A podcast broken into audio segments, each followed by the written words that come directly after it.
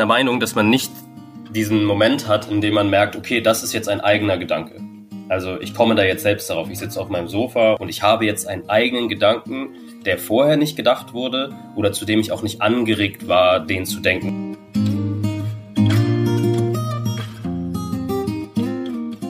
Hallo und herzlich willkommen zum Sinneswandel Podcast.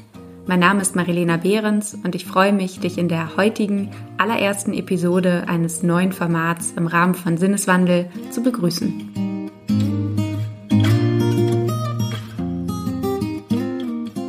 Wir leben angeblich in einer Wissensgesellschaft. Alles Wissen ist verfügbar und jederzeit abrufbar. Oft nur zwei, drei Klicks entfernt. Apps sagen uns zunehmend, was wir brauchen und unter keinen Umständen vergessen sollten. Zudem sind wir permanent beschäftigt. Busy nennt sich das heute. Wenn wir nicht im Office arbeiten, arbeiten wir eben an uns selbst. Bleibt da eigentlich noch Zeit zum Denken? Also den Gedanken mal freien Lauf lassen? Ohne Reglemente und klares Ziel? In kritische Distanz zu sich selbst und dem Geschehen zu treten? Bei all der Informationsflut, die wir bewusst wie unbewusst tagtäglich konsumieren, Denken wir da eigentlich noch selbst? Haben wir das jemals getan? Gibt es so etwas wie eigene Gedanken? Oder wurde nicht alles schon einmal gedacht? Was bedeutet es, selbstständig zu denken? Diesen Fragen wollen wir, Edu und ich, in der heutigen Episode der ersten dieser Art nachgehen. Formlos und ohne klares Ziel. Und doch hoffentlich mit einem roten Faden, der durch die Gedankenreise leitet. Vielleicht ein paar kurze Worte vorweg, wie es überhaupt zu diesem Format, das übrigens noch keinen Titel hat und vielleicht auch nie einen bekommen wird, wie es dazu gekommen ist und was daran neu ist. Entstanden ist die Idee in einem Gespräch mit Edu, eigentlich Eduardo, mit dem ich in unregelmäßigen Abständen telefoniere. Wir unterhalten uns meistens über Dinge, die uns interessieren, bewegen, die wir beobachten, an uns selbst, der Gesellschaft, in den Medien. Edu studiert selbst Kulturwissenschaften und Philosophie und wir teilen die ein oder andere Leidenschaft miteinander, wie das Lesen, Theater, Kunst und natürlich die Liebe zum Philosophieren. Oder vielleicht sollte ich auch eher zum Diskurs sagen. Naja, jedenfalls bin ich auf die Idee gekommen, dass man diese formlosen Gespräche auch teilen könnte in einem Podcast. Und ich hatte schon seit geraumer Zeit Lust auf ein neues Format, das freier ist, in dem kein Skript existiert, Gedanken frei fließen können, die gerade raus in dem Moment spontan entstehen, in dem die Worte des anderen etwas in mir hervorrufen, einen eigenen Gedanken. Und das ist es auch, was ich mir von diesem Format erhoffe, abgesehen natürlich von der Freude, die ich selbst an der Sache habe und mir eigentlich schon genügen würde. Aber vielleicht erwecken die freien Gespräche zwischen Edu und mir ja auch etwas in dir, setzen Gedankengänge frei, regen an, kritisch zu hinterfragen, neu zu denken, umzudenken, in den Dialog zu gehen oder vielleicht sind sie auch einfach nur unterhaltsam. Als Auftakt dieses Formats dachte ich, dass wir doch einfach mit ein paar Gedanken über das Denken selbst beginnen könnten. Und genau das haben wir also auch getan und ich freue mich, dir das Ergebnis heute präsentieren zu können. Bevor wir allerdings einsteigen, möchte ich kurz darauf hinweisen, dass ein Sinneswandel nur mit und dank dir möglich ist. Der Podcast ist komplett werbefrei und unabhängig. Das kann allerdings nur mit deiner Hilfe bleiben. Indem du Fördermitglied wirst, ermöglichst du meinem Team und mir die Produktion und Finanzierung des Podcasts. Wenn also auch du Mitproduzentin werden möchtest, was schon ab 2,50 geht, schau einfach in die Show Notes, dort habe ich dir alles verlinkt. Jetzt wünsche ich dir erstmal viel Freude beim Zuhören und bin sehr gespannt, wie dir das neue Format gefallen wird.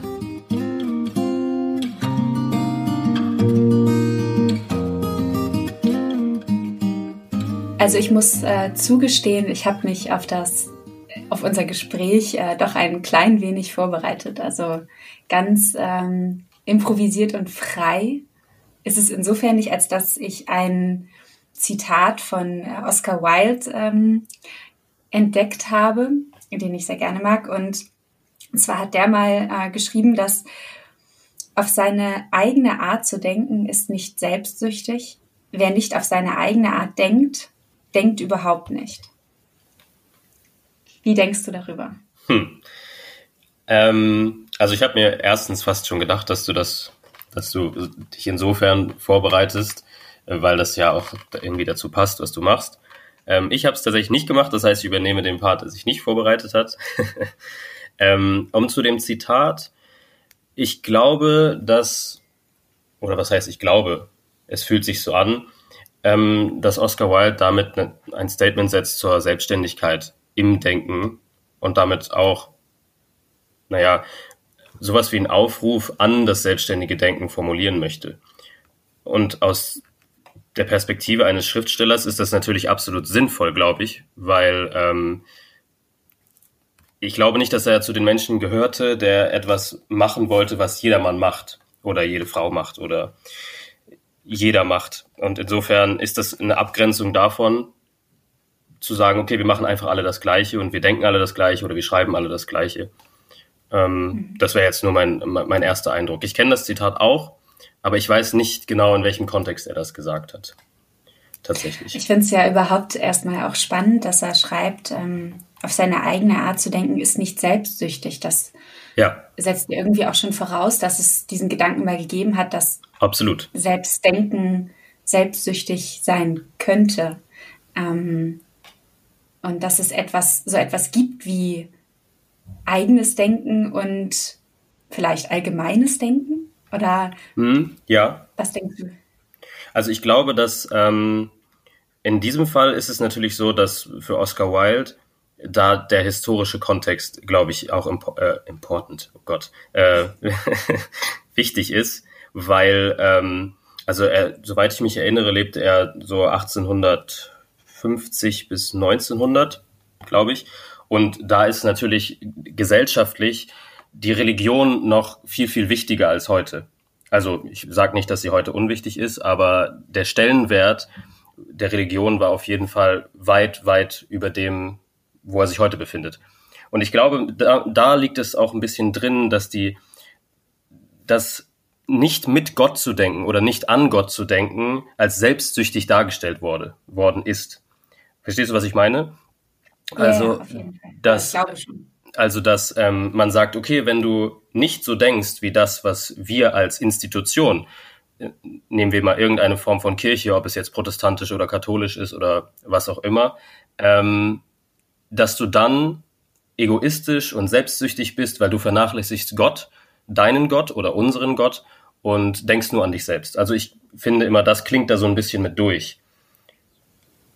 Mhm. Ja, da könntest du auf jeden Fall recht haben. Das heißt, es gab so eine, so eine Art Richtschnur, an die man sich zu halten hatte, einerseits auch aus normativer Sicht. Also es war ja gesellschaftlich äh, quasi, war das die, die, die Norm, an die man sich zu halten hatte, wenn man ein ehrenhafter Bürger oder Bürgerin sein ja, wollte. Genau. Dann hatte man eben an, an die Kirche zu glauben und sich der auch unterzuordnen. Ja. Ähm, und dennoch stelle ich mir die Frage, was ist mit selbstständig denken gemeint? Und auch heute wird ja oft darüber gesprochen, zumindest habe ich das Gefühl, oder ich habe mir selber auch darüber Gedanken gemacht, inwiefern wir eigentlich noch selbst denken oder jemals mhm. selbst gedacht haben. Was bedeutet denn, was bedeutet für dich selbst denken? Also ich glaube, das ist eine, ich, warum sage ich immer, ich glaube? Okay. Ich, ich denke, äh, dass es eine sehr schwierige Frage ist. Ähm, weil ich glaube, ich bin der Meinung, dass man nicht diesen Moment hat, in dem man merkt, okay, das ist jetzt ein eigener Gedanke. Also ich komme da jetzt selbst darauf. Ich sitze auf meinem Sofa oder ich sitze im Café oder im Park und ich habe jetzt einen eigenen Gedanken, der vorher nicht gedacht wurde oder zu dem ich auch nicht angeregt war, den zu denken, aufgrund meiner äußeren Umstände. Also ich finde das, ich finde es sehr, sehr schwierig, darüber nachzudenken, wann ein Gedanke selbstständig ist. Ähm, Hattest du das jemals? Also äh, quasi so, also ich meine, man kennt das ja, dass man vielleicht mal so eine Art Eingebung hat oder so mhm, den ja. Moment hat, erlebt, wo man glaubt, etwas zum ersten Mal für sich selbst zu denken. Aber selten macht man sich ja wirklich Gedanken darüber, ob ein Gedanke genuin ist. Also ja. mhm. das heißt, also genuin nicht nur im, im äh, subjektiven Sinne genuin, das heißt, dass ich ihn zum ersten Mal denke, sondern dass er allgemein zum ersten Mal gedacht wurde. Also genau, ja man denkt dann vielleicht im ersten äh, Moment so an Erfinder und Erfinderinnen, die etwas erfunden haben, was es vorher noch nicht gab. Aber eigentlich, ja, wenn man sich mal überlegt, wie viele Menschen es auf der Welt gibt, wie lange unsere, die Menschheit jetzt existiert, dann müsste ja eigentlich jeder Gedanke schon mal gedacht worden sein. Ist das nicht eigentlich eine Kränkung? Ich denke, das ist auf jeden Fall eine Kränkung.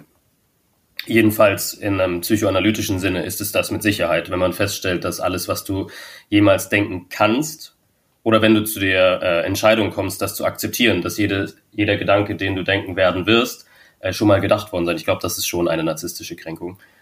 Ähm, aber zudem, dass es alles schon da ist, was gedacht werden kann oder was schon mal gedacht wurde. Ähm, es gibt da in der Kunst mit ähm, Gaudi jemanden, der gerade das, das heißt proklamiert, aber er verarbeitet das. Ähm, weil Gaudi sagt, dass alles, was Menschen schaffen, in der Natur schon existent ist.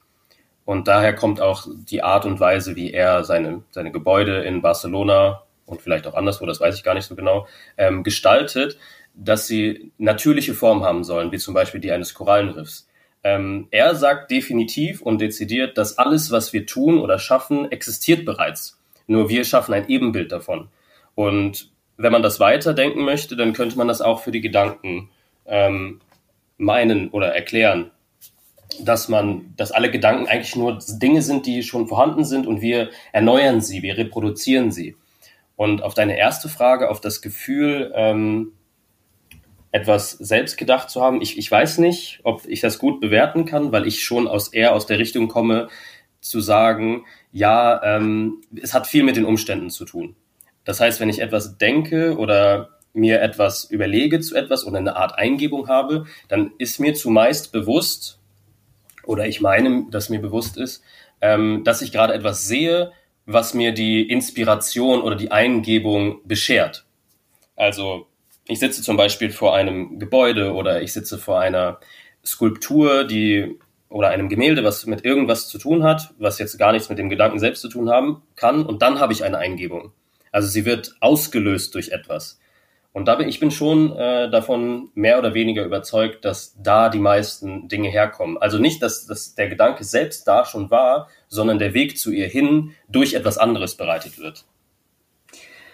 Das finde ich wahnsinnig spannend, weil ich musste, vor allem als du eben von Gaudi erzählt hast und ähm, dass er proklamiert, dass eigentlich letztendlich alles schon, was wir, was sozusagen sich aus uns heraus ja, entwickelt, ähm, quasi schon in uns vorhanden ist, als Anlage quasi, als, ähm, ja, als, als ja, Fundament im Prinzip. Und das ist ja irgendwo auch ein sehr heilsamer Gedanke, finde ich zumindest, mhm. wenn man sich überlegt, dass es eigentlich letztendlich, so wie du eben gesprochen hast, dass es Reize gibt, die etwas in mir auslösen und sich vielleicht auch dieser Inhalt dadurch neu formiert. Also ich greife auf sozusagen Unbewusstes zurück und erinnere mich im Prinzip daran. Das heißt ja eigentlich, jeder Gedanke ist im Prinzip irgendwo eine, eine Erinnerung an mhm. etwas, mhm. das irgendwo schon in einem steckt. Also ob das jetzt neurobiologisch korrekt ist, das kann ich natürlich nicht beurteilen. Aber ähm, insofern finde ich das auch interessant, wenn man an, an ähm, Improvisation denkt, ähm, an ähm, vor allem jetzt vielleicht auch in der Musik, an Improvisationskünstler, vor allem im Jazz, die spielen und im Prinzip die Noten, die sie die sie spielen, ähm, das, die greifen ja auch im Prinzip auf ein Repertoire zurück, was sich in dem Moment in ihrem Unterbewusstsein befindet und was dann spontan, und ich glaube, der Begriff der Spontanität, der spielt da auch eine große Rolle, ähm, da plötzlich aus ihnen, oder nicht plötzlich, aber eben sich aus ihnen heraus ergibt. Ja. Ja. Und hm. mh, hm, ich muss gerade daran denken, dass äh, Erich Fromm in seinem Buch nämlich auch über den Begriff der Spontanität schreibt. Er macht sich ja auch Gedanken, ob wir Menschen noch selbst denken.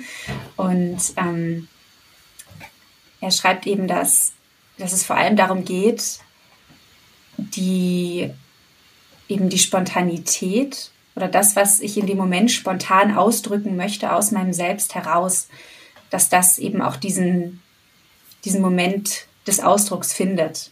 Und dass wir das aber im Prinzip in unserer heutigen Welt unterdrücken oder vielleicht auch immer schon unterdrückt haben. Und nur sehr wenige Menschen, wie zum Beispiel KünstlerInnen, eben diesen Zugang noch finden?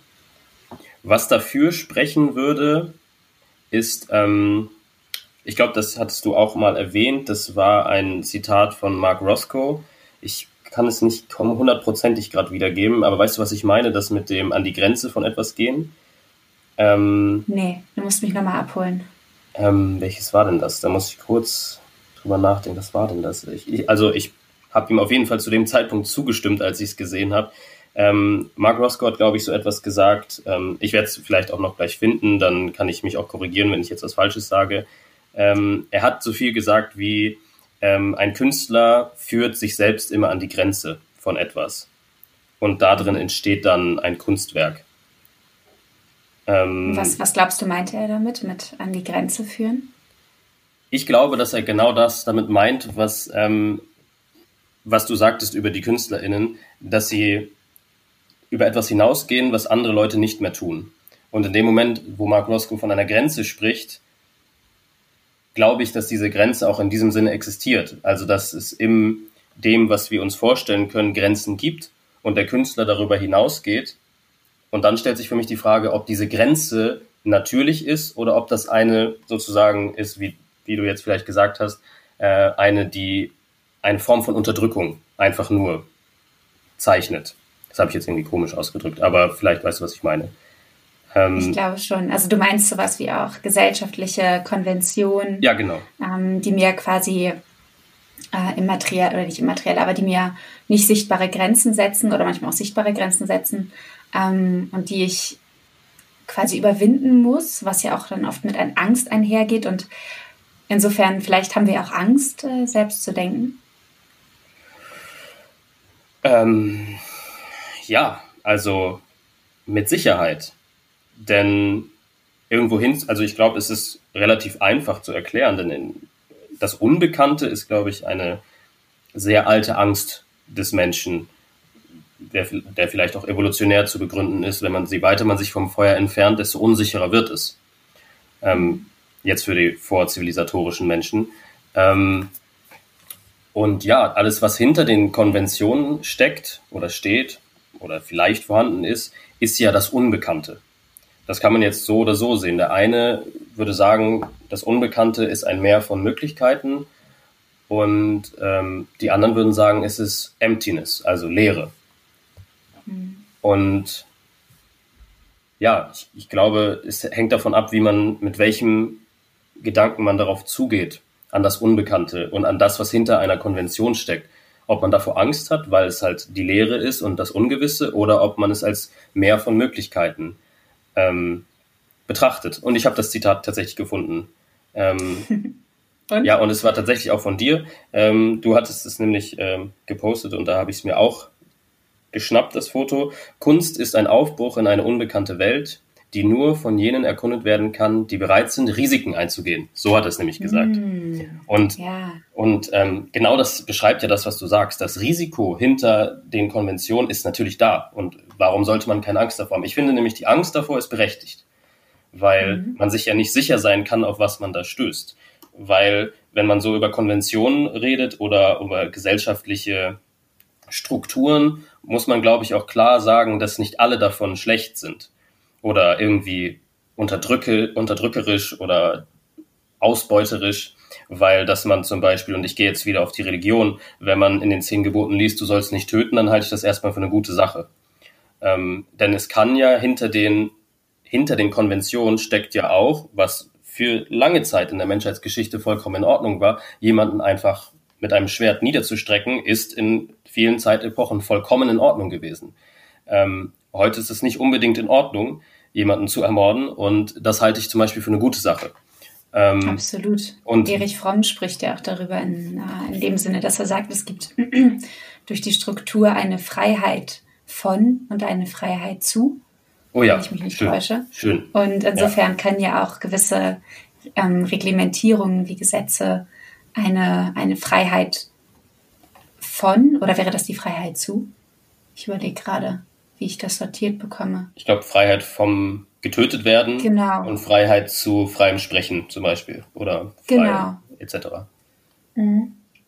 Aber um nochmal auf den Punkt zurückzukommen, ähm, dass der Angst ähm, im freien Denken oder im selbstständigen Denken, ähm, das macht einen ja auch wahnsinnig verletzbar, würde ich sagen, ja. wenn man sich sozusagen von, von einem gewissen, ähm, von einer Norm löst. Also gerade wenn ich jetzt an, an äh, ähm, äh, Menschen denke, die, die etwas in Frage stellen, die sich dadurch sehr angreifbar machen, dann ähm, ist es ja irgendwo fast schon verständlich oder ist es verständlich, dass, dass wir dazu neigen, uns einer gewissen Norm anzugleichen, allein schon aus evolutionärer ähm, Perspektive heraus versuchen wir ja eigentlich immer irgendwo nach, nach Kohärenz zu streben mhm. und ähm, dazu zu gehören, um ja. eben überleben zu können. Und insofern ja. ist vielleicht Selbstdenken auch etwas, was, was gefährlich ist.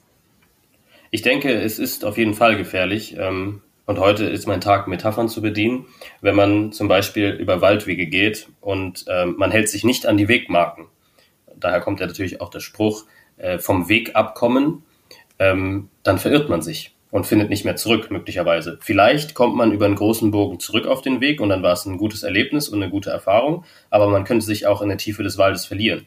Und ich glaube, dass diese Metapher mehr ausdrückt als nur irgendwie ein banales Wanderungs, ähm, Beispiel, für, für Wanderer, sondern dass da was ganz Wichtiges drin liegt, nämlich wenn man den Weg verlässt, muss man sich gewahr sein, dass viele Dinge auf Abwägen passieren können. Also man kann überall landen und es gibt, glaube ich, unendlich viele, also nicht unendlich viele, aber ich glaube, es gibt sehr viele Beispiele für Leute, die auch in den Geisteswissenschaften von, vom Weg abkommen wollten, ganz bewusst und ihr Denken an eine Grenze führen und über diese Grenze hinaus und dann auf sehr kruden oder das ist ja vielleicht auch Perspektive äh, oder eine perspektivische Frage, auf sehr kruden Wegen gelandet sind. Mhm. Vor allem, ich glaube tatsächlich, dass, ähm, um nochmal auf, das, auf, auf dein, deine Metapher der Kunst zurückzukommen, auf äh, Mark Rothko, ähm, ich glaube, dass wir eben manchmal auch diese, diese Grenzen eben, also du hast, er beschreibt es ja, die müssen über die Grenzen hinausgehen, glaube ich, ähm, ja. auch wenn das nicht ganz sein Wortlaut war. Ähm, aber ich glaube, dass ohne, ohne diese, diese Grenzüberschreitung, dieses Verlassen der, der, der Norm oder der, des, des allgemeinen wir im Prinzip ja nur Replikationen erstellen würden. Also es würde ja, dann sozusagen ja, genau. immer mehr, ähm, vielleicht nicht Mark, Mark Rothko-Bilder, sondern äh, es hätte dann vielleicht immer nur noch weitere Abbildungen der Wirklichkeit gegeben. Wir wären dann vielleicht ja. irgendwie im Impressionismus stehen geblieben ähm, und hätten niemals den, den vielleicht den Expressionismus ähm, oder Kubismus entdeckt, ähm, weil wir sozusagen alle in die dieselbe Richtung weitergedacht hätten. Und insofern ist es ja auch vor allem wenn man sich überlegt, dass also ein Künstler improvisiert ja im Prinzip auch. Ähm, also man kann natürlich auch etwas abzeichnen, aber ähm, wenn er aus seiner Emotion heraus oder aus einem, ja, aus einem Gefühl heraus etwas malt oder erschafft, ähm, wie der Jazzkünstler oder die Künstlerin, die, die improvisiert, dann ist das ja auch immer ein Ausdruck von, von etwas, was in einem drin steckt. Und ich finde es auch insofern spannend, weil das Wort ähm, Improvisation ja aus dem Lateinischen von improvisus kommt. Und da steckt ja auch das Wort ähm, Vision drin. Das heißt, mhm. man hat ein Bild oder man, man, man bringt etwas zum Ausdruck, ein, ein, ein, der Ausdruck von, von einem von einer inneren, von einem inneren Gefühl, einer Abbildung des Inneren im Prinzip. Verstehst du, was ich meine? Absolut. Ja. Ja. Und insofern ist vielleicht ja ähm, das Selbstdenken auch so eine Art nach innen blicken und gleichzeitig aber auch auf das Äußere reagieren. Weil mhm. es ist ja immer, das, was in einem steckt, ja auch ein, steht ja in einer Wechselwirkung zu dem, was sozusagen auf mich Einfluss nimmt, also Gesellschaft und Kultur und so weiter, andere Menschen. Ja. Mhm. Ja, ja, ich, ich denke gerade kurz nach. Hm. Das darfst, das ist dir vergönnt. also. Wann tun wir das eigentlich noch? Mal selber nachdenken, uns dafür Zeit nehmen. Wenn wir uns entschleunigen, ich weiß nicht, ob dieses Wort es trifft, also das bewusste Entschleunigen. Also bei mir zum Beispiel funktioniert das gar nicht, aber ähm, ich bin der Meinung, bei Leuten funktioniert es, ähm, dass man dann natürlich genug Zeit dafür aufbringen kann, sich eigene ähm, Gedanken zu bilden, obwohl ich auch finde, dass unter Stress sehr viele produktive, oder was heißt produktive, sehr viele ähm, gute Gedanken kommen, also hervorgebracht werden. Also ich mhm. weiß nicht, ob die Ruhe nötig ist, um äh, einen guten Gedanken zu hören. Aber jetzt bin ich abgekommen, jetzt weiß ich nicht mehr genau, was die Frage war. Entschuldige. Ähm, ich habe gar keine Frage gestellt. Ja, nein, aber was du, ich weiß, aber was du zuletzt gesagt hast. Achso, ich bin, ich bin auf die Improvisation eingegangen. Ah, ja, genau. Dass, ähm, genau, genau, dass es ein Blick nach innen ist und gleichzeitig eine Reaktion auf das Äußere. Genau, ja, das finde ich sehr schön, weil der Blick nach innen ist ja auch immer so eine Sache. Also ich bin mir fast sicher, dass man nicht immer weiß, was einen erwartet, wenn man nach innen blickt. Ähm, und wenn wir dann bei Gefühlen angekommen sind, ist auch immer die Frage, welche Gefühle sind erlaubt oder gewünscht oder sind richtig oder falsch. Ähm, und da ist es natürlich zum Beispiel so, dass ich höre heutzutage ganz oft, und das soll jetzt keine Sozialkritik sein oder Kritik an irgendwas, sondern ist nur ein persönlicher Eindruck, dass viele sagen, du musst positiv denken. Ähm, oder sollst positiv bleiben oder positiv an die Sache herangehen und positive Gefühle verstärken. Was ist jetzt, wenn man diese aber nicht findet? Wenn man nach in sich geht, man hat irgendwas erlebt und man möchte darüber nachdenken und geht man in sich und findet aber Wut und Verzweiflung und Zorn, ist das dann falsch? Ist das dann unerwünscht? Ist das dann nicht das, was man zu erwarten hat? Muss man dann etwas Positives finden? Und ich, ich frage das nur, weil an, aus den Gefühlen geht ja oft, oft auch ein Denken hervor. Also ich bin extrem wütend über etwas, über einen Zustand, zum Beispiel, dass, ähm, jetzt muss ich mal ein unproblematisches Beispiel nehmen, dass ich, ich gehe über die Straße und ich sehe Obdachlose und ich bin, werde wütend darüber. Ähm, muss ich jetzt was Positives daraus machen? Oder kann ich dieser Wut, kann ich diese Wut auch umwandeln in Aktionismus? Ähm, welches Denken ist richtig und welches ist falsch? Das wäre vielleicht eine interessante Frage, die man nachgehen kann. Wenn man in sich geht und man findet etwas, was aber eigentlich, wo andere Leute dir sagen, das ist nicht das, was du finden sollst, äh, geht man dem dann trotzdem nach oder nicht? Mhm. Sehr spannender Gedanke auf jeden Fall. Also ob es sozusagen auch abnormale Gedanken gibt, die man nicht denken darf. Also ähm, es wäre ja im Prinzip ein, ein, ein Konter des, des Liedes, die Gedanken sind frei. Ja. Ähm, hm. Hattest du jemals einen Gedanken, wo du dir gedacht hast, oh, den sollte ich lieber nicht denken?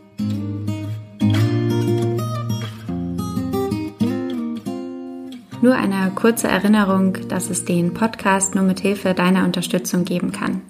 Als Mitglied ermöglichst du es uns, werbefrei und unabhängig arbeiten zu können. Ab einem Beitrag von 10 Euro wirst du außerdem als Produzentin namentlich genannt. Wie das geht, das erfährst du in den Show Notes.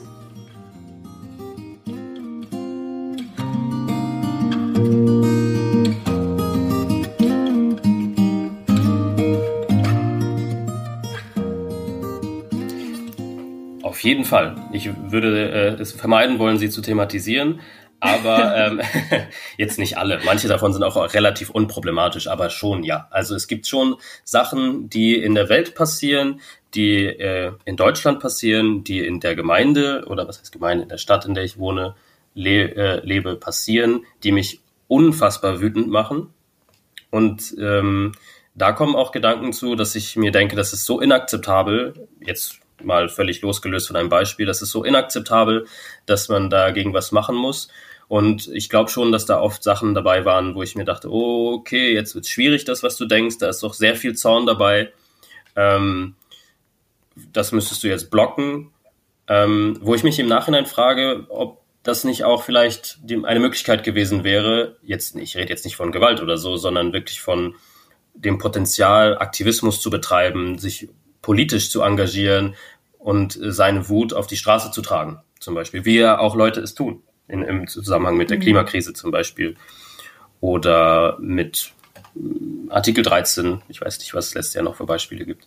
Ähm, Arun Gandhi schreibt auch, äh, Wut ist ein Geschenk. Ja, das also stimmt, das, das stimmt, das stimmt, ja. Ah, ja. Ein, ein hervorragendes Buch. Ich habe es nicht gelesen, aber ich habe äh, eine Rezension dazu gelesen und die klang schon sehr gut. Ja, also es ist äh, insofern, ähm, vor allem wenn man es natürlich für, für eben so friedlichen Protest und ähnliches nutzt, dann ähm, glaube ich schon, dass, wie du schon gesagt hast, dass natürlich ähm, Emotionen unser Denken prägen, wenn nicht gar hm, dafür ursächlich sind, ich weiß es nicht, oder beziehungsweise in, in Wechselwirkung eben zu den äußeren Reizen stehen.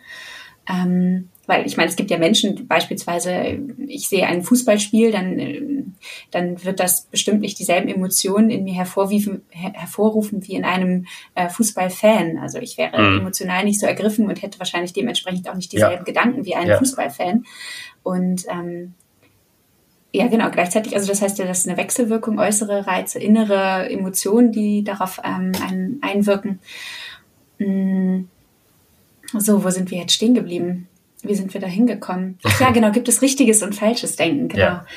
Ähm, ich glaube, ich glaube nicht, dass es insofern falsches Denken gibt. Ich glaube, es gibt letztendlich, es, es gibt ja immer Ursachen, Gründe dafür, weshalb ein Mensch denkt, wie er oder sie denkt. Mhm. Und ähm, es gibt natürlich Handlungen, ähm, die daraus hervorgehen können, die, die man auch, finde ich, als falsch bezeichnen kann. Ja. Ähm, nichtsdestotrotz, und da müsste ich mich jetzt, glaube ich, schon wieder auf Erich Fromm berufen, der ja auch sagt, es gibt im Menschen, also der Mensch ist weder gut noch schlecht. Beides sind sozusagen Veranlagungen, die sich im Menschen vorfinden und sozusagen die gesellschaftlichen Bedingungen ähm, und das, was ein Mensch sozusagen erlebt, sorgen eben dafür, welche Seite sich in einem Menschen mhm. stärker entwickelt. Und insofern glaube ich eben auch, dass die Gedankenwelt äh, natürlich nicht davon loszulösen ist, von mhm. diesem Prozess. Oder? Glaube ich auch nicht. Ähm, ja, also ich, man tut in, nicht gut daran, ähm, wie sage ich das jetzt? Man tut nicht gut daran, einen kompletten Relativismus abzustreifen. Das machst du übrigens nicht, das will ich gar nicht sagen, aber das könnte man meinen, äh, dass das damit auch mhm. gemeint sein könnte, dass man sagt, okay, im Grunde ist alles ähm, möglich und erlaubt, nur die Handlungen sind dann irgendwie zu bewerten. Ähm, ich, ich glaube das übrigens auch. Man muss sich nur in, vor Relativismus, glaube ich, immer in Gefahr, äh, in Gefahr nehmen, nein, in, in Acht nehmen. Ähm, weil es ja so ist, natürlich, es gibt immer Gründe für ein Denken. Und ein anderer Philosoph, nämlich Francis Bacon, hat geschrieben, ähm, dass man, dass er zum Beispiel traut den Sinn des Menschen gar nicht und bringt deswegen äh, den Empirismus in, ins Spiel, zu sagen, wir müssen das unseren Sinn, weil wir in Kulturen verfestigt sind, ähm, können wir gar nicht trauen, weil wir nur eine bestimmte Sache wahrnehmen können und der Mensch ist kein Tabula rasa für ähm, die Wahrheit. Also wir können keine Wahrheit erkennen mit unseren Sinnen, wir müssen sie beweisen. Ich will nicht sagen, dass er damit recht hat, aber ein gewisses Misstrauen gegenüber seinen eigenen Sinn halte ich für sinnvoll. Weil, Absolut. weil man natürlich auch nur, deswegen kommt dieser Spruch auch immer, du siehst, du siehst und du hörst und du liest, was du hören, lesen und sehen willst. Ähm, und das ist, glaube ich, grundsätzlich wirklich richtig, weil wenn man auf bestimmte Sachen in der Welt sucht, dann wird man sie auch finden. Und was man dann daraus macht, kann sehr problematisch sein. Also und da meine ich. Sieht man ja am, am, am, Internet, an den sozialen Medien. Vollkommen, vollkommen. Also gerade die, die Bubbles machen das viel, viel schlimmer. Also wenn du ähm, ein bisschen eine schwierige politische Gesinnung hast und viel dazu recherchierst im Internet, dann wirst du das auch alles finden. Das wird dir alles, jemand wird dir sagen, das ist so, das, was du denkst. Unsere Erde ist zum Beispiel flach wie ein Teller oder ähm, hat ein Loch oder sieht aus wie ein Donut. Du wirst alles finden davon. Ähm, was das mit der Wahrheit zu tun hat, ist wieder eine ganz andere Frage. Ich glaube auch, ich würde dem ähm, Beacon insofern zustimmen, als dass ich auch nicht glaube, dass es uns als Menschen möglich ist, eine objektive Wahrheit äh, zu erkennen mit unseren Sinnen und auch vermutlich nicht diese zu identifizieren als wir selbst. Also ähm, aber eben gerade deshalb, das macht es ja umso notwendiger, sein eigenes Denken, die Weltsicht, die man entwickelt, immer wieder zu hinterfragen. Ja, also was ja. mit, mit ähm, kritischer Weltsicht, glaube ich, auch, ja. oder ähm, Selbstkritik bezeichnet hast.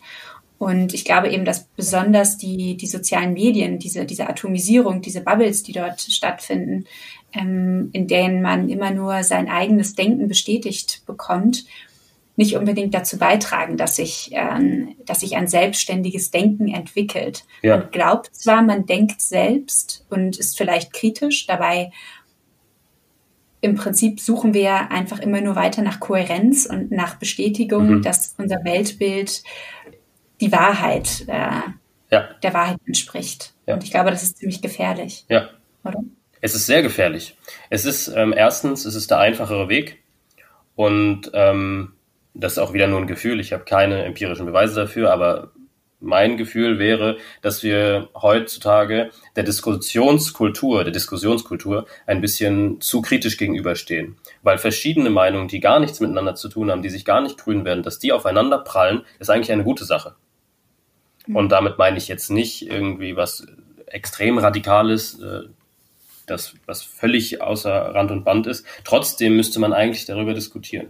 Weil in dem Moment, wo man es in eine Ecke schiebt und einfach nur sagt, okay, das ist einfach falsch, dann bestätigt man erstens die Leute, die sagen, okay, der Mainstream sagt halt das und wir sind gegen den Mainstream und dadurch bestärken wir sie nur da drin, das zu machen, was sie machen oder das zu denken, was sie denken. Weil im Grunde muss man sagen, dass fast alles, fast alles, sage ich ganz klar, ist diskussionswürdig. Also man darf gerne über Sachen diskutieren und auch unterschiedlicher Meinung sagen, weil ich glaube, das ist eine unglaubliche Bereicherung, wenn jemand nicht deiner Meinung ist. Genauso wie wenn man sich ungefähr in einem Spektrum bewegt, dann kann man auch sehr, sehr gute Gedanken dabei herausbringen, weil man hilft sich ja, aber trotzdem auch sich an etwas anderem abzuarbeiten, zeigt ja nur, wie gut die eigenen Argumente oder Gedanken sind. Und insofern glaube ich, dass diese Diskussionskultur viel, viel mehr Stellenwert haben muss, weil sie für die, zum Beispiel die Demokratie unerlässlich ist. Und mhm. ähm, diese sozialen Bubbles, die sozialen Bubbles auf den sozialen Medien, sozialen Bubbles auf den sozialen Medien, nee, diese Bubbles auf den sozialen Medien sind, glaube ich, gar nicht unbedingt förderlich für so etwas, wenn man sich einfach immer nur bestärkt fühlt. Es ist, mag der einfachere, der komfortable Weg sein, aber es ist auch der gefährlichere. Mhm. Ich möchte noch mal einmal auf deinen Gedanken zurückkommen, dass ähm, der, der Streitkultur und dass es eben mh, hm, förderlich für eine Demokratie ist, äh, sich äh, ja zu diskutieren über un unterschiedliche Ansichten und die auch zuzulassen. Was wir aber, finde ich, gerade besonders auch feststellen, wobei es da auch wieder, finde ich, einen gegenläufigen Trend gibt, ähm, ist so eine gewisse ähm, Ambivalenzscheu oder so ein, ja, eine Angst fast vor, vor, vor Ambivalenz, also vor, dass, dass dass es eigentlich nur noch eine, eine Eindeutigkeit geben darf und ähm, ja. was glaube ich auch mit, mit so einem gewissen Political, einer gewissen Political Correctness einhergeht, ähm, dass bestimmte mh, mm, Denkweisen eben auch gar nicht mehr zutage kommen, weil auch wenn man sie vielleicht selbst noch nicht ähm, einordnen kann, man sich gar nicht traut, sie zur Debatte zu stellen, weil sie eben einer gewissen Norm vielleicht erst im ersten Moment nicht entsprechen. Ja. Und ähm, das halte ich für fast genauso gefährlich. Also nicht, dass, äh, dass, dass man ähm, also es ist, es ist wie, also mir fällt es jetzt auch schon schwer, das zu artikulieren, weil ich glaube, dass man, Total. dass es heute so leicht ist, in, in Kategorien eingeteilt zu werden, ja. dass es schwieriger macht, eben selbstständig zu denken, weil man dazu geneigt ist, auch ein, ähm, eben sich korrekt zu verhalten. Ne? Ja. Weil keiner möchte gerne ausgestoßen sein, sondern man sucht sich ja doch dann immer ähm, Möglichkeiten, ja. äh, wo man, wo man akzeptiert wird. Ja. Ich kann jetzt nur aus der eigenen Erfahrung sprechen. Ähm, ich habe einen Philosophen gegoogelt, ähm, Peter Sloterdijk, und ich habe zum Beispiel gar nichts von dem gelesen. Also ich kann nichts zu ihm sagen. Ich habe den äh, schon ein paar Mal gehört in Vorlesungen oder im Seminar, dass da wurde dann irgendwas dazu gesagt, aber eigentlich ähm, kommt er gar nicht vor. Ähm, jedenfalls auf meinem akademischen Weg jetzt. Ich weiß nicht, ob er woanders vorkommt oder nicht. Bestimmt, weil er hat, glaube ich, auch einen Lehrstuhl soweit ich das gelesen habe. Und da habe ich äh, nur seinen Wikipedia-Artikel gelesen und äh, die Zusammenfassung. Und da standen schon Sachen, wo ich mir dachte, oh, das finde ich sehr problematisch jetzt schon im Vorfeld. Ich habe noch nichts von ihm gelesen und da stehen nur die Sachen, wie andere es wahrgenommen haben. Und das fand ich schon zutiefst problematisch. Ähm, und das spricht ja dafür, dass sobald du ein Branding hast oder irgendwas abgetan bist als etwas, okay, du bist jetzt du bist jetzt ein Antisemit. Nehmen wir mal das ganz drastische Beispiel. Ähm, ich ehrlich gesagt, ich weiß es nicht, ob es so ist. Ich will jetzt auch nicht äh, Peter Sloterdijk in Schutz nehmen, weil wenn es so ist, dann ist das natürlich schlecht. Aber ähm, dass man das überhaupt nicht los wird, dann in dem Moment, weil du etwas Bestimmtes gesagt hast. Ähm, wie gesagt, vielleicht zu Recht, ich weiß es nicht, ich habe kein Buch von ihm gelesen, ich kann nichts dazu sagen, aber ich habe selbst gemerkt, im Lesen nur dieses Artikels bei Wikipedia, wo ich dann dachte, oh, eigentlich will ich ihn nicht lesen.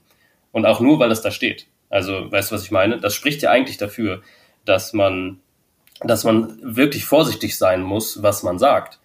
Ähm, und ich bin da sehr zwiegespalten, weil auf der einen Seite finde ich es unglaublich richtig, dass manche Sachen, finde ich, nicht okay, wenn sie gesagt werden. Überhaupt nicht. Ich finde es absolut nicht in Ordnung. Ähm, und auf der anderen Seite finde ich, habe ich so ein Unbehagen dabei, dass, dass, ähm, ja, dass manche Sachen einfach auch nicht mehr anscheinend gedacht werden können. Mhm. Und ich wollte gerade sagen, jetzt sind wir fast schon auf der, äh, auf der Ebene des Gesprochenen und gar nicht mehr auf der Ebene des Gedachten. Aber du wolltest deinen Satz eben noch zu Ende sprechen und ich habe dich unterbrochen. Tut mir leid. Macht ich hoffe, nichts. du hast den Gedanken noch. Macht nichts. Ähm, ja, ich, ich, genau das meinte ich. Also etwas zu denken erstmal ist ja sowieso komplett unproblematisch, glaube ich. Ähm, aber dass man dann gerade als Philosoph oder als Wissenschaftlerin oder Philosophin, ähm, als Wissenschaftlerin ähm, das ja artikulieren möchte, letztendlich, weil man eine bestimmte Erkenntnis hat. Und dann muss man als erstes darüber nachdenken, kann ich das jetzt überhaupt sagen? Oder muss ich das direkt relativieren, was ich sage, damit es nicht falsch verstanden wird?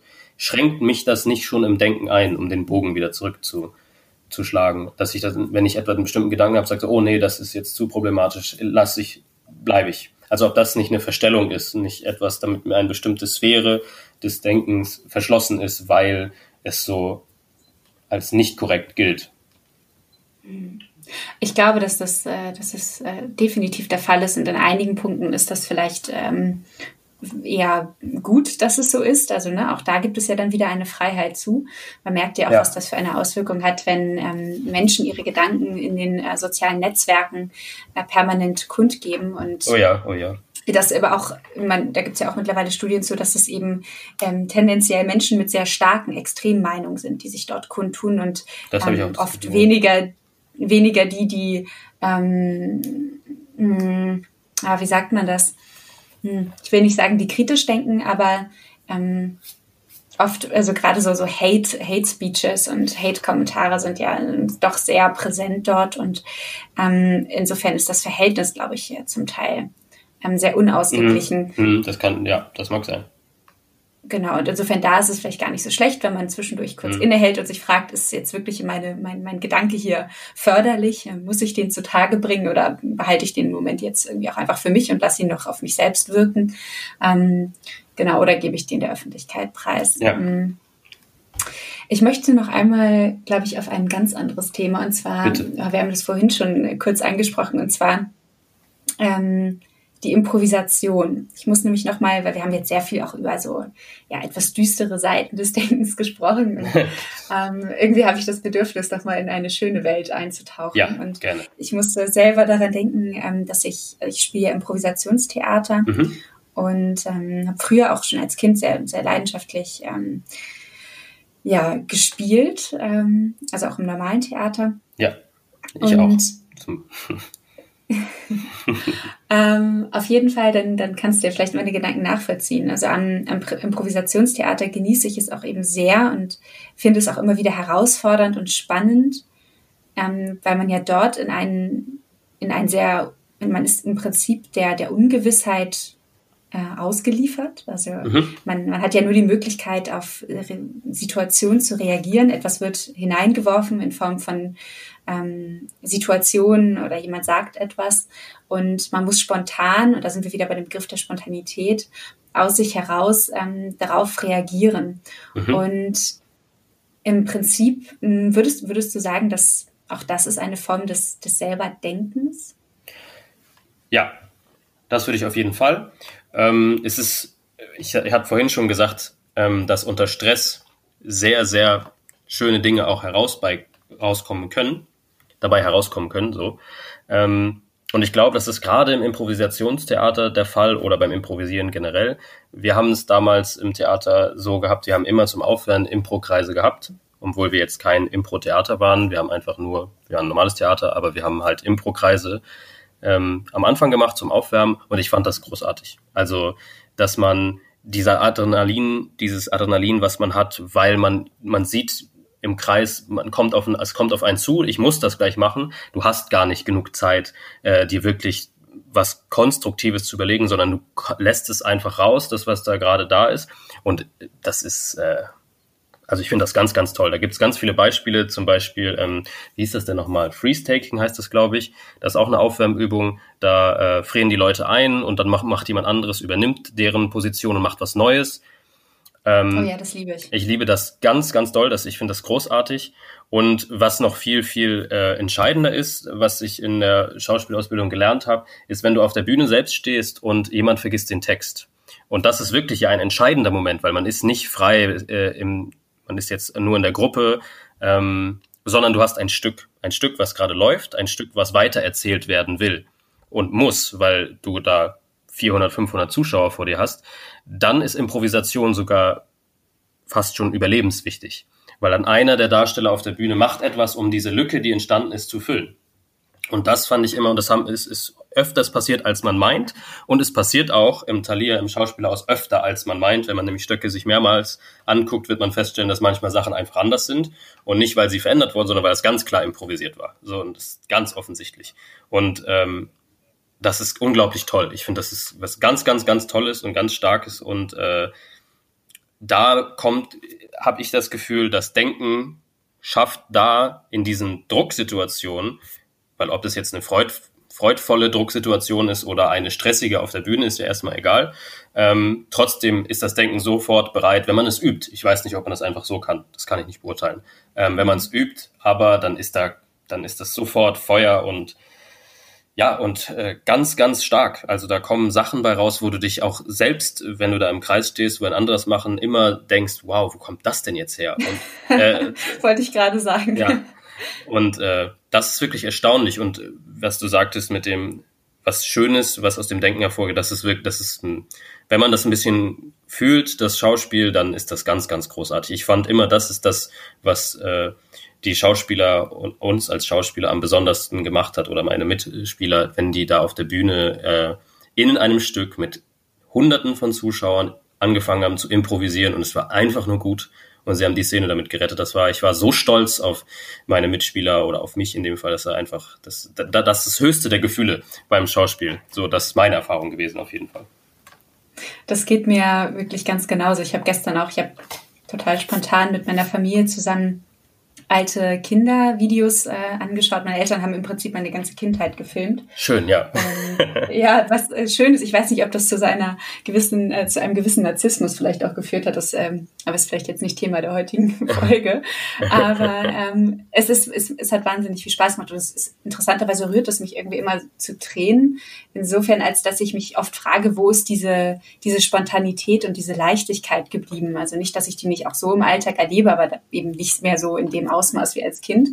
Und ähm, das mich eben auch äh, an den Gedanken hat erinnern lassen, dass ich äh, wie, oder mich daran, daran hat erinnern lassen, wie sehr ich es genieße, eben ähm, eben diese, diese verrückte Seite im Schauspiel zu, zu, zu leben. Also jetzt auch nicht nur im Improvisationstheater, sondern auch im, im in Anführungsstrichen normalen Schauspiel oder im klassischen Schauspiel, ähm, wo du ja auch in Rollen einfach hineinschlüpfst und ja. äh, dich in eine andere Denkweise, in eine andere ja. Lebensweise hineinversetzt und du einfach mal aus deiner eigenen Identität, die du dir aufgebaut hast, heraus ähm, steigst und in eine andere schlüpfst und mh, mm, dadurch ja auch im Prinzip ähm, bist du fast unverletzbar. Ne? Also du bist verkleidet ja. vielleicht sogar und ähm, kannst eine ganz neue Welt entdecken. Und das finde ich sehr, sehr reizvoll und mhm. ähm, impliziert ja auch ein, ein gewisses Andersdenken, um die Ecke denken. Auf jeden Fall. Sich überraschen lassen. Ja. Vielleicht ist das ja auch die, die Brücke zur Philosophie. Also ähm, sowohl im Theater als auch, finde ich, in der Philosophie geht es, finde ich, schon auch um ein sich überraschen lassen von dem, was kommt. Hm, beziehungsweise hm, beides hat, finde ich, ein bisschen was damit zu tun, ähm, ja, mit, doch, doch schon mit, mit dem sich, ähm, ich weiß nicht, ob überraschen das richtige Wort ist, aber der, dem Entdecken. Verstehst ja. Du, was ich ja, verstehe ich absolut.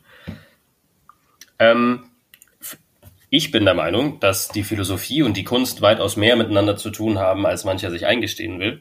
Ähm, denn es ist ja fürs Schauspiel und für die, fürs, ich kann jetzt nur fürs Schauspiel sprechen oder für die Malerei, ähm, weil ich da den Eindruck habe, ich kann jetzt nichts über andere Kunstformen sagen, weil ich das nicht weiß, aber ich glaube schon, dass man an eine, wenn man zum Beispiel eine Rolle spielen möchte, dann war es immer so, dass man sich eine Biografie geschrieben hat, dass man einen Gang angenommen hat, dass man die Sprache verändert hat und sich dann auf dem Pfad von, nehmen wir jetzt zum Beispiel Krabbert, sich, dann war ich nicht mehr ich, sondern Krabbert. Und dann war ich diese Figur von, äh, wie war das, Ottfried Preußler? War das Buch von ihm? Ich glaube ja.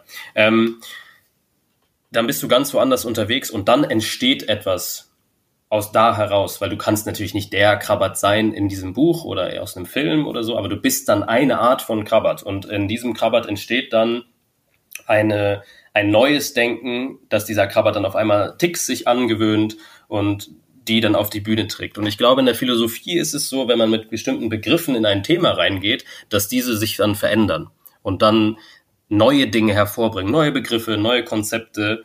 Und zum Beispiel Gilles Deleuze würde sagen, es geht in der Philosophie nur um die Konzepte, dass das das Einzige ist, wofür die Philosophie eine Daseinsberechtigung hat. Ich weiß nicht, ob er das so radikal sagen würde, aber in etwa. Ähm, dass gerade das Entwickeln von Sachen, die noch nicht da waren, so wie es das Schauspiel tut, weil natürlich ist das nicht da gewesen. Wenn Marilena jetzt äh, eine Rolle spielt, äh, zum Beispiel Cleopatra, dann gab es diese Art von Cleopatra noch nie vorher. Und ich glaube, dass es mit Begriffen und Konzepten sehr ähnlich ist. Also, dass man Sachen hervorbringt, die in dieser Konstellation vorher nicht existiert haben. Vielleicht in ähnlicher, aber niemals in der identischen. Ähm, kann jetzt nicht für alle Philosophen sprechen, dass sie das tun oder manche auch nur am Verwalten sind, das weiß ich ehrlich gesagt nicht. Aber es gibt auf jeden Fall in der Philosophie viele Leute, die Sachen hervorbringen, Sachen neu zusammendenken, umdenken, es transferieren, was man mit dem Weg von dem, was ein Schauspieler tut, durchaus vergleichen kann, finde ich. Marx der hat doch im Prinzip eigentlich alle äh, Philosoph, philosophischen Denker, na, hauptsächlich Denker, DenkerInnen gab es ja damals kaum oder haben wenig Rolle gespielt leider, ähm, im Prinzip neu zusammengesetzt zu einer ganz komplett neuen Formation, wie sie vorher noch nicht äh, gedacht wurde. Absolut. Ob das jetzt die französischen Sozialisten waren oder Feuerbach, er hat genau das getan, ja. Mhm. Und ich frage mich eben in unserer ja doch eher sehr strukturierten mh, hm, kann man das diskursiv nennen? Diskursiven Welt? Ich weiß es nicht. Ich auch nicht. Also ich würde es jetzt, weiß ich nicht.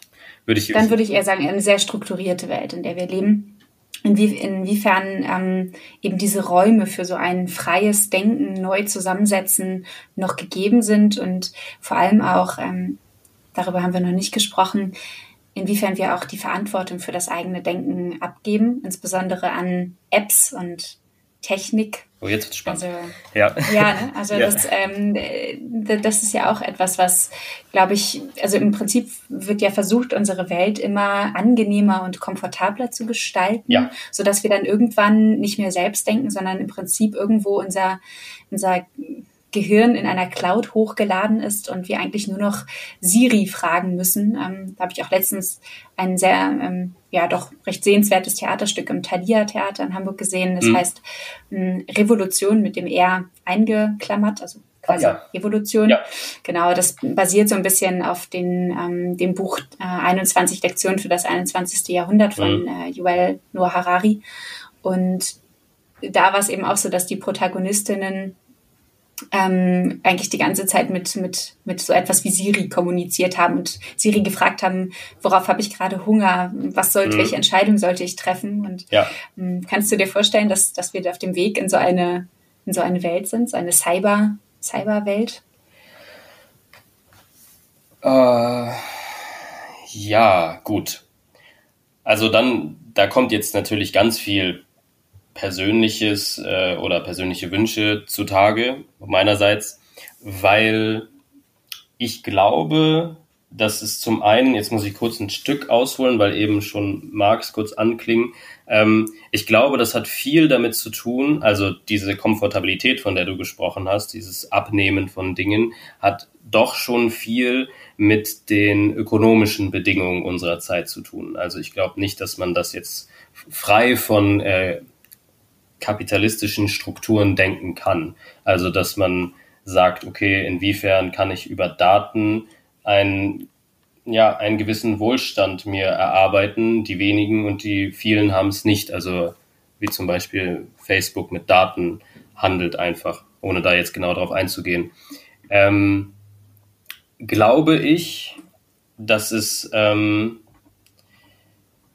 dass wir uns auf dem Weg in die Cyberwelt befinden. Also viele in den, vor allen Dingen in den Medienwissenschaften kann man ja schon vom Technozän, also das Anthropozän ist schon wieder zu Ende und wir befinden uns im Technozän sprechen. Ähm, ich glaube, dass diese Ära schon begonnen hat. Und zwar mit dem Universalcomputer, also Anfang der 90er, ähm, spätestens mit dem Internet. Ähm, und ich glaube auch nicht, dass es äh, einen Weg drumherum gibt.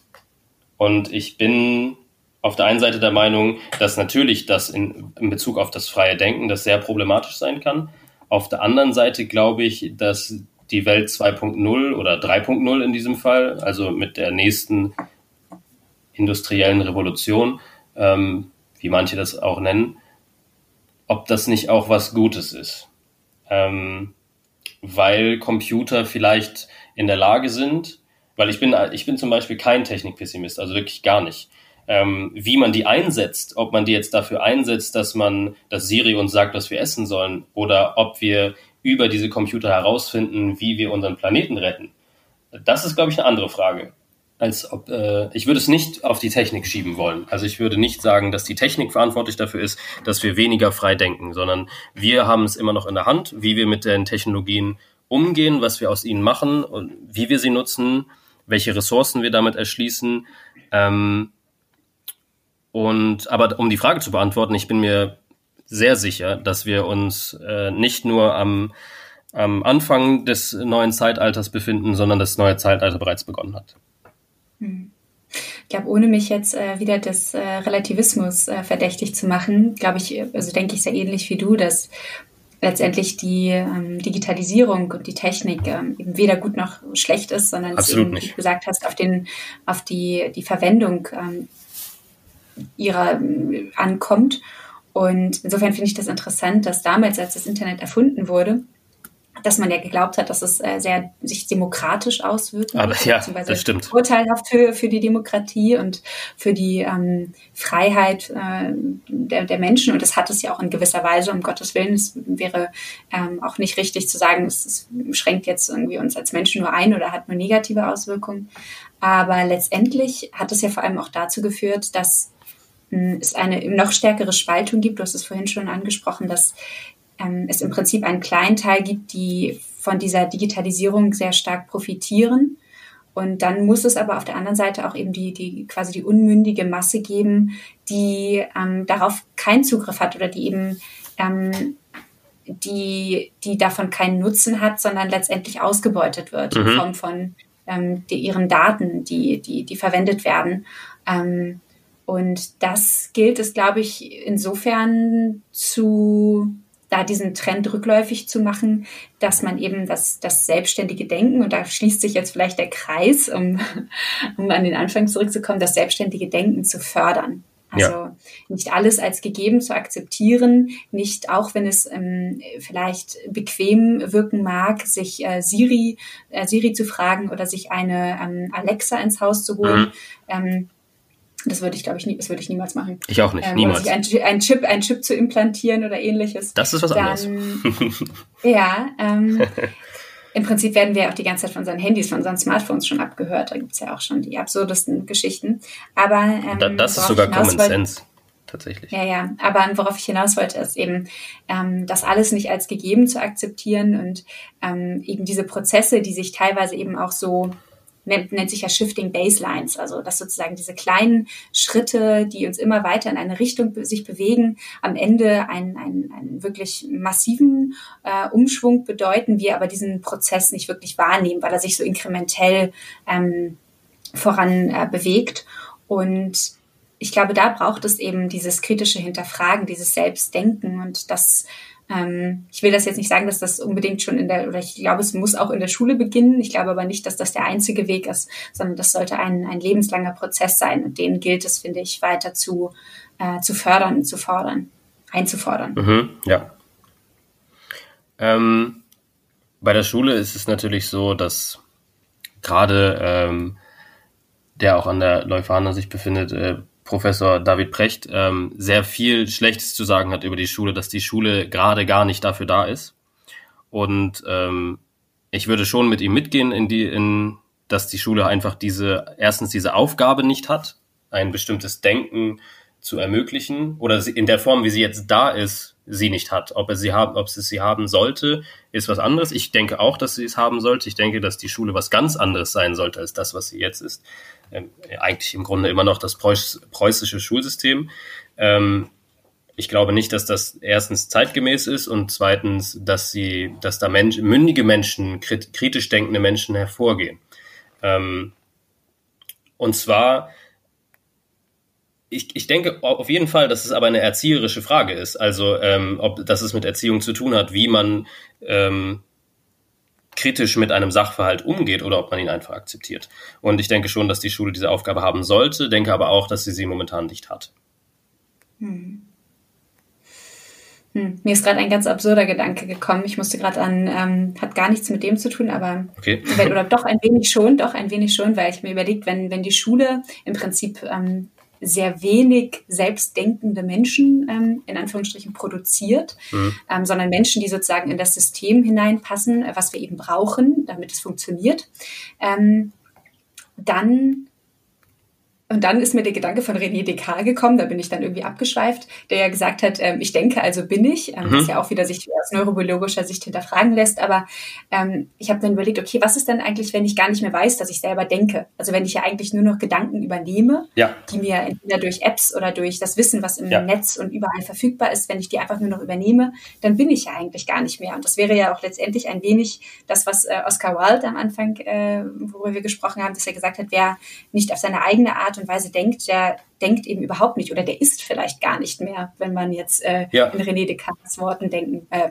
oder das übernehmen würde. Ja. Also dem, ich finde, das passt übrigens hervorragend zu dem, was ich gesagt habe. Nämlich dann, wenn man das weiter denken würde, dann würde man zu dem Schluss kommen, dass die Schule nämlich, nämlich niemanden hervorbringt, nämlich keine Leute, die sie selbst sind. Also die das eben nicht wissen, weil wenn René Descartes sagt, ich denke, also bin ich, äh, und dann hören sie auf zu denken, dann sind sie im Grunde nicht mehr. Das heißt, was tut die Schule? Sie bringt Leute hervor, die nicht mehr sind. Sehr radikale These, würde ich nicht zu 100 Prozent mitgehen, aber ähm, ich würde noch einmal darauf eingehen wollen, warum die Schule tut, was sie tut. Weil im Grunde kann man, finde ich, nicht bei der Schule ansetzen, weil die Schule soll dich ja nur auf de, den Alltag hier in äh, diesem System, in diesen Formationen vorbereiten. Also, und das ist nun mal eine kapitalistische Welt, ähm, jedenfalls in der, in der wir jetzt sind. Ähm, so sind im Sozialismus die Schulen sozialistische Schulen, weil sie bereiten dich auf das vor, was dich da draußen erwartet. Das heißt, die Schule wird ganz anders funktionieren.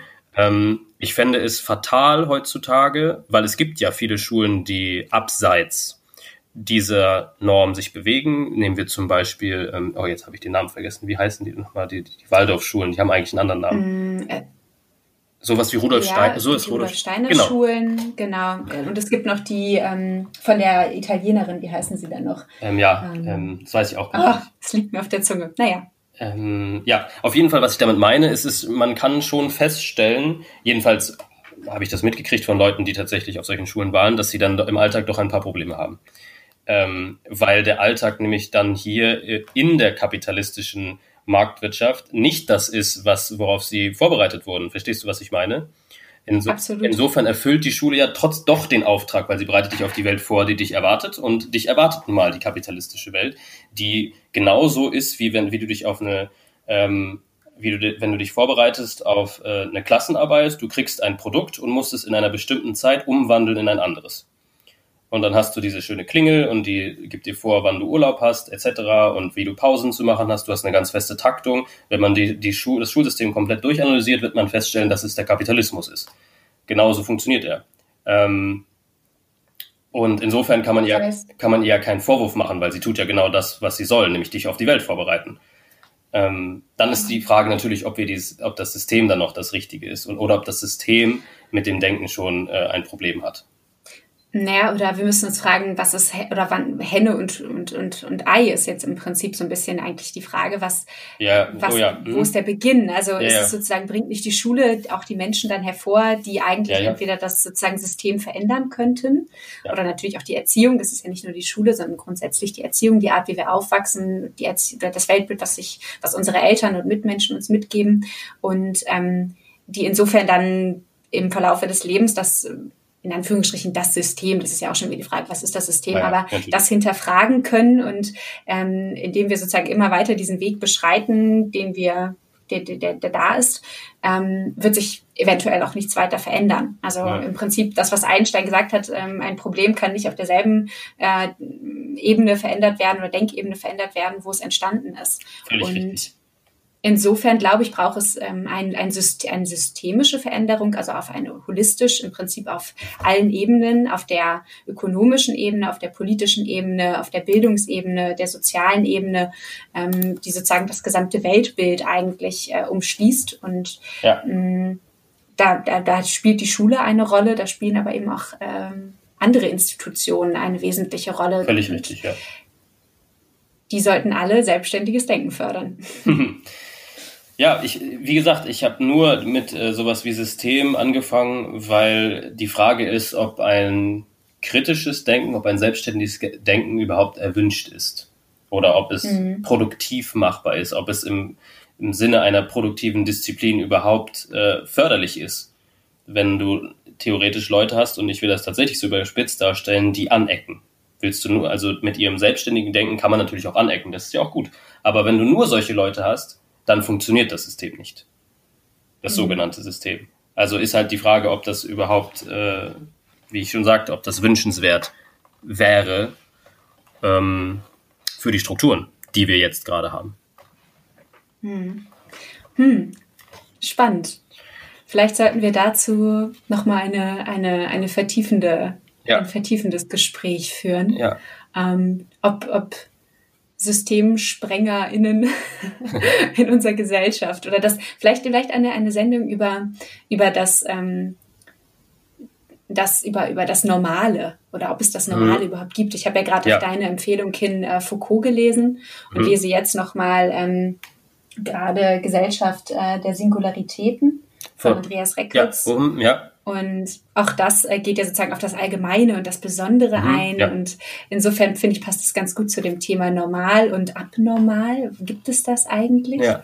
Ähm, ja, vielleicht, äh, vielleicht ein, ein, ein Anknüpfungspunkt für, Ja, für doch, das sehr nächste gern. Gespräch. Ich wollte nur einen Gedanken noch hinterher schieben, nämlich ähm, ich habe mal in einer Vorlesung gehört, äh, da ging es um Luc Boltanski und Chapello. Ähm, und ich weiß nicht, ob es Bereicherungen waren oder das andere Buch, weiß nicht mehr genau, aber auf jeden Fall sagt er sowas wie, dass das, worüber wir reden, das sogenannte System durch Kritik besser gemacht wird. Also die These wäre, dass das, was den Kapitalismus gerettet hat, Marx gewesen ist. Ähm, das finde ich ist ein sehr spannender Gedanke, dass sozusagen durch kritisches Denken auch Strukturen verfestigt werden können, nämlich insofern, dass die Leute oder die Strukturen, gar nicht Leute, sondern äh, die Strukturen, obwohl doch Leute passt auch, aber da komme ich gleich drauf, dass Strukturen dadurch verfestigt werden, dass man sie kritisiert. Indem sie sich dadurch dann optimieren und verbessern können. Wenn man nämlich das Beispiel, was der Professor nämlich gebracht hat, äh, ähm, war ähm, der Asta an der Universität, dass er durch sein, dass der Asta durch seine Kritik ähm, die universitären Strukturen dazu bringt, dass sie sich optimieren, dass sie auf die Reize reagieren, die gesetzt werden, auf die Impulse gesetzt werden und dadurch im Grunde am Leben gehalten werden. Finde ich eine extrem spannende These. Ähm, wollte ich einfach nur Passt auch auf Gewerkschaften. Auf jeden Fall, natürlich, natürlich, absolut. Okay, ja. Ein, ein interessanter letzter Gedanke. Ich glaube, darüber muss ich noch ein wenig nachdenken. okay. Mm. Ja. Wollen wir, äh, ich weiß nicht, wie beenden wir das Gespräch? Darüber habe ich mir keine Gedanken gemacht. Haben wir einen abschließenden Gedanken? Oder war das der abschließende Gedanke? Ähm, das weiß ich gar nicht. Wir haben ex, ich finde, wir haben ex, also man kann ja fast in, in Fazitform einmal nochmal kurz äh, darüber reden, was wir alles gemacht haben. Es ist eine sehr, eine durchaus ausschweifende Reise durch das Denken und da, ich finde es ganz großartig, dass man merkt, sobald man über ein gewisses Thema redet, das hast du auch kurz erwähnt, ist es natürlich nie monokausal oder es gibt immer nur einen Ursprung einer Sache. Man kann nicht nur sagen, das ist das, wo so und so oder dies und das herkommt, sondern das allein mit dem Denken hängen jetzt schon nach, ich, wie lange haben wir geredet? Eine Stunde, ähm, sechs, sieben Themen zusammen. Da kam die Kunst, da kam die Politik, da kam äh, die Ökonomie, jetzt ohne dezidiert darauf einzugehen, aber ähm, ich finde es sehr, sehr spannend, wohin man kommt, wenn man über etwas nur redet, ohne dass man jetzt wirklich gesagt hat, okay, wir wollen jetzt darüber reden oder darüber reden oder darüber reden. Ähm, weil man hätte bestimmt auch noch über zehn andere Sachen können, aber es, man fährt einfach da durch. Und ich will nur sagen, es lohnt sich immer über das Denken nachzudenken. Weil dann kommt man über, auf sehr viele unterschiedliche ähm, Plateaus. Hm. Ist ja vielleicht auch, oder ich glaube, das war ja so ein bisschen unser, unser Wunsch oder überhaupt das, was uns dazu bewegt hat, dieses Format, dieses Gespräch zu suchen, dass wir diesen nicht strukturierten, sondern diesen frei fließenden, ähm, diese Form gesucht haben oder sich, sich uns ja überhaupt auch erst ähm, erschlossen hat in einem Gespräch. Ja. Und ja, ich, ich bin sehr gespannt, wie sich das noch weiterentwickeln wird, wo wir am Ende vielleicht ähm, uns hinbewegen. Ja, sehr spannend wird es, wenn wir nicht einer Meinung sind, was durchaus sein kann. ähm, ja, weil dann kommen bestimmt das auch. hoffe ich. Ja, solange man, also ich glaube, dass es keine Diskussion gibt, wo man, solange man respektvoll und äh, anständig und nicht unbedingt sachlich, man darf auch ein bisschen emotional bei einer Sache sein, man soll nicht nur äh, sachlich wie und steif sein wie eine Maschine, ähm, dass da auch sehr, trotzdem sehr, sehr gute Dinge dabei rauskommen können. Mhm. Dann bin ich gespannt auf unser, auf unser nächstes Gespräch. Hm, ich auch.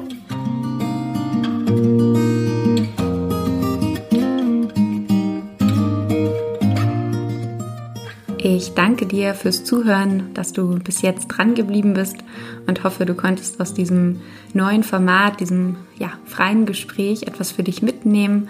Wenn es dir gefallen hat, dann teile es gerne mit anderen Menschen. Und natürlich würde ich mich besonders freuen, wenn auch du Mitglied wirst und damit einen Sinneswandel möglich machst. Alle Infos dazu in den Show Notes und auf meiner Website marilenabehrens.de slash podcast. Ansonsten freue ich mich, wenn wir uns schon bald wieder hören bei Sinneswandel, dem Podcast für persönliche und gesellschaftliche Transformation. Bis bald.